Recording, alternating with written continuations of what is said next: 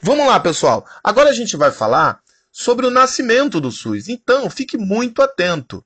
Veja só, o Brasil, em meados da década de 80, estava vivendo um processo de redemocratização e uma efervescência política. Havia um movimento importante no Brasil, um movimento popular, que pedia por eleições diretas para presidente.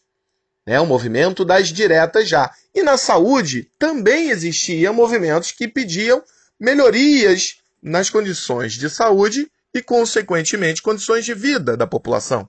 Um deles, que teve início com donas de casa das periferias das cidades, que reivindicavam por melhores condições de saúde, e foi ganhando corpo com adesão de profissionais de saúde, com adesão de outros movimentos, que foi o movimento da reforma sanitária, que traz importantíssimas conquistas para a saúde pública brasileira, dentre elas a oitava Conferência Nacional de Saúde.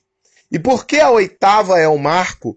Porque pela primeira vez a gente tem participação popular.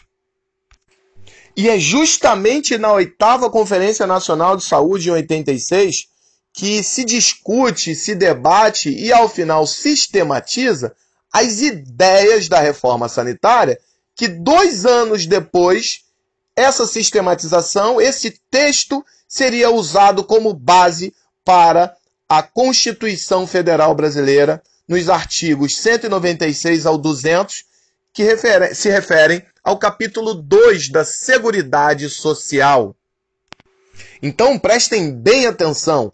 O SUS nasce em 1988, na Constituição Federal, que agora o país se organiza a partir de uma lógica de seguridade social, saúde, assistência e previdência social, sendo regulamentado através da Lei 8080 de em 1990.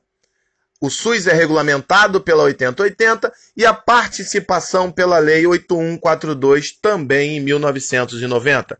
Foco nos estudos e agora vamos resolver as nossas questões.